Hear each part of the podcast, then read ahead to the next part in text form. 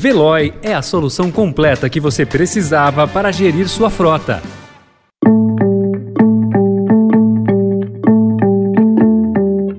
Olá, seja bem-vindo, seja bem-vinda. Começa agora mais uma edição do Notícia no seu Tempo. Esse podcast é produzido pela equipe de jornalismo do Estadão para você ouvir em poucos minutos as principais informações do jornal. Entre os destaques de hoje, sem aval do Mercosul, Brasil quer cortar taxa de importação. Piauí ganha 52 escolas fake e tem 99 com obras abandonadas. E governo admite que processos na justiça podem custar um trilhão de reais. Esses são alguns dos assuntos que você confere nesta terça-feira, 12 de abril de 2022.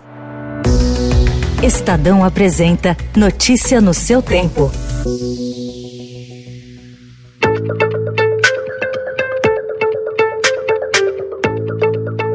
Para tentar conter a inflação, o governo planeja reduzir em 10% as alíquotas do imposto de importação de grande parte dos produtos que compra de países de fora do Mercosul. Pelas regras do bloco, porém, a tarifa externa comum só pode ser alterada em comum acordo por Brasil, Argentina, Paraguai e Uruguai. Assim como havia feito em 2021, o governo deve recorrer a um dispositivo que permite a adoção de medidas voltadas à proteção da vida e da saúde das pessoas para baixar baixar o imposto.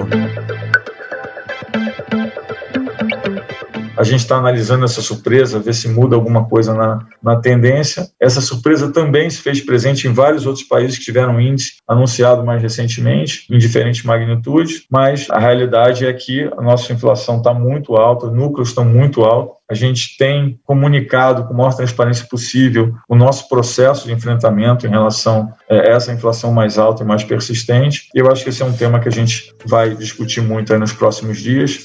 O presidente do Banco Central, Roberto Campos Neto, admitiu ontem, em evento do Traders Club e da Arco Ervais, que o resultado do IPCA surpreendeu em março e indicou que vai avaliar o movimento para ver se altera a tendência observada pelo Comitê de Política Monetária, o Copom. No mercado financeiro, a percepção é de que as declarações aumentam a chance de as altas da Selic continuarem, além do encontro de maio.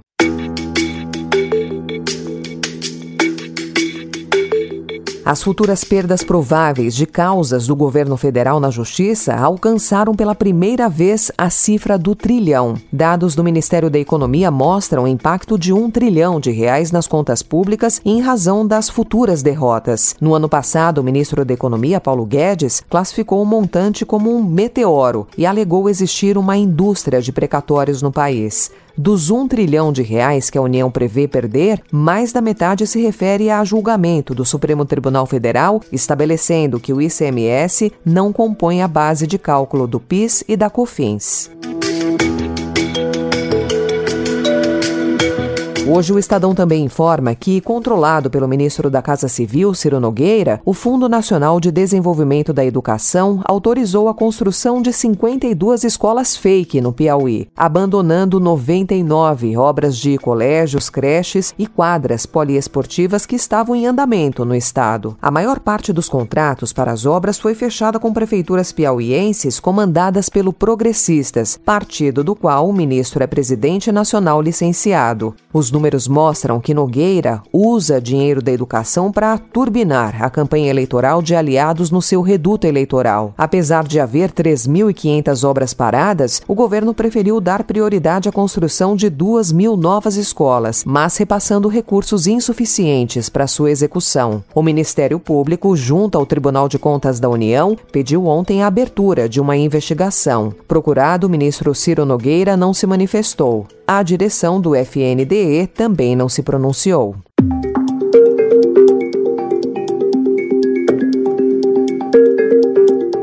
E a Prefeitura da capital paulista descartou o carnaval de rua em abril e disse buscar uma nova data. A realização dos desfiles chegou a ser tema de uma reunião na sexta-feira, mas não houve consenso e as organizações ligadas a blocos de rua criticaram o que consideram uma falta de diálogo da gestão Ricardo Nunes. Nunes ainda declarou que os desfiles fora de época poderão ser remarcados, mas com antecedência de pelo menos 30 dias. Alguns blocos têm tido que pretendem desfilar em abril, mesmo sem autorização. A A Secretaria de Saúde do Governo do Estado de São Paulo confirmou um caso de sarampo autóctone e mais 25 casos em investigação somente na semana passada. O caso confirmado foi relatado na cidade de São Paulo. Dois dos 25 casos investigados são da cidade de Santos, no litoral paulista. Com tantos casos investigados, o governo estadual acendeu o estado de alerta, reforçou a importância da vacinação e informou que está em andamento uma campanha de imunização contra o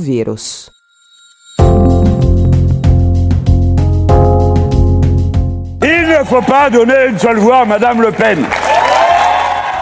Na França, o esquerdista Mélenchon, terceiro colocado nas eleições presidenciais, indiretamente apoiou Emmanuel Macron no segundo turno ao pregar nenhum voto à ultradireita. O apoio de Mélenchon, que obteve 22% dos votos no primeiro turno, é considerado crucial na disputa. E a frente contra Marine Le Pen inclui da esquerda à direita moderada. Em uma votação parecida com a de 2017, quando a disputa também se resumiu a evitar a vitória da extrema direita e Macron venceu com mais de 30 pontos percentuais de diferença, agora o presidente não encontra um cenário tão confortável. Notícia no seu tempo.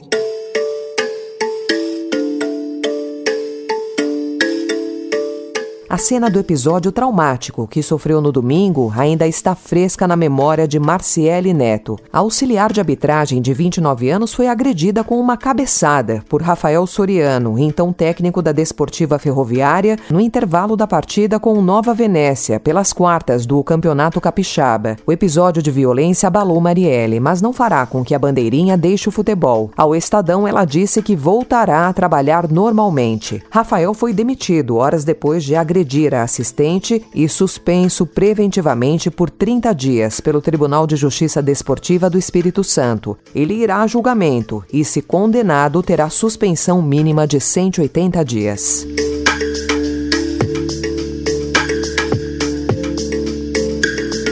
Essa foi mais uma edição do Notícia no seu Tempo, com a apresentação e roteiro de Alessandra Romano, produção e finalização de Mônica Herculano. O editor de núcleo de áudio é Emanuel Bonfim. Obrigada pela sua escuta até aqui e até amanhã. Você ouviu Notícia no seu Tempo. Procurando a rota mais inteligente para gerir sua frota? Veloy é a solução completa que você precisa. Acesse veloy.com.br/empresa e descubra um caminho prático e eficiente para a gestão da sua empresa.